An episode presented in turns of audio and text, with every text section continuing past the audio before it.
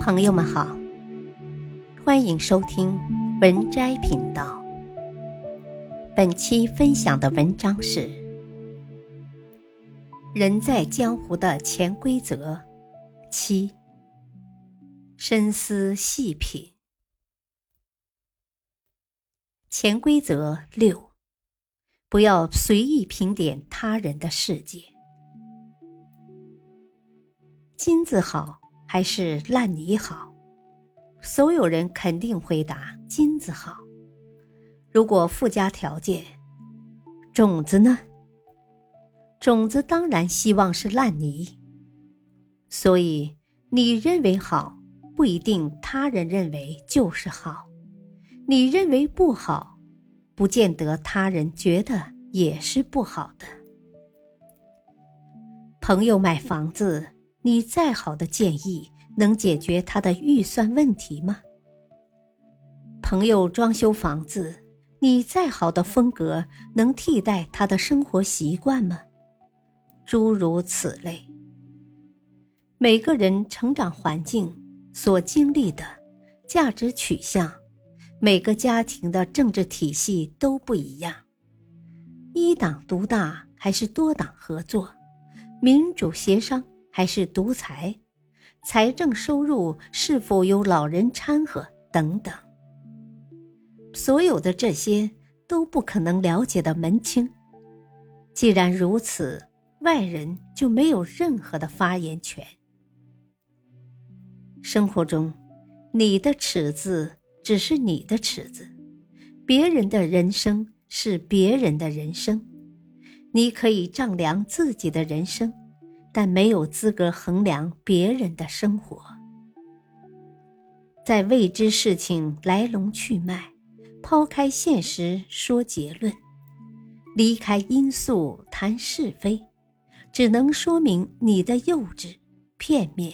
狭隘的思想局限性，这种思想还要指点他人的人生，那丢人丢到家的就是你了。有时你看到的不一定真实，你以为的真实不一定是真相。以己度人，断是非，没有设身处地，谈何换位思考？他人的棺材板儿不是你可以轻易盖的。庄子有言：“子非鱼，安知鱼之乐？”不以自己的立场、认知、三观去评价、指点、衡量别人，是一个人成熟与否的标志之一。好为人师，是一个人幼稚的表现。幼稚到没有难察觉自己的热心已超过别人能够接受的界限，甚至成了道德绑架，把自己刻画成人云亦云的低俗、粗浅小儿，实在是愚蠢之极。洞明世事皆学问，人情练达即文章。这话。大家都知道，但不一定都懂得。表面上似乎将社交、应酬等人际关系阐述的多么高深。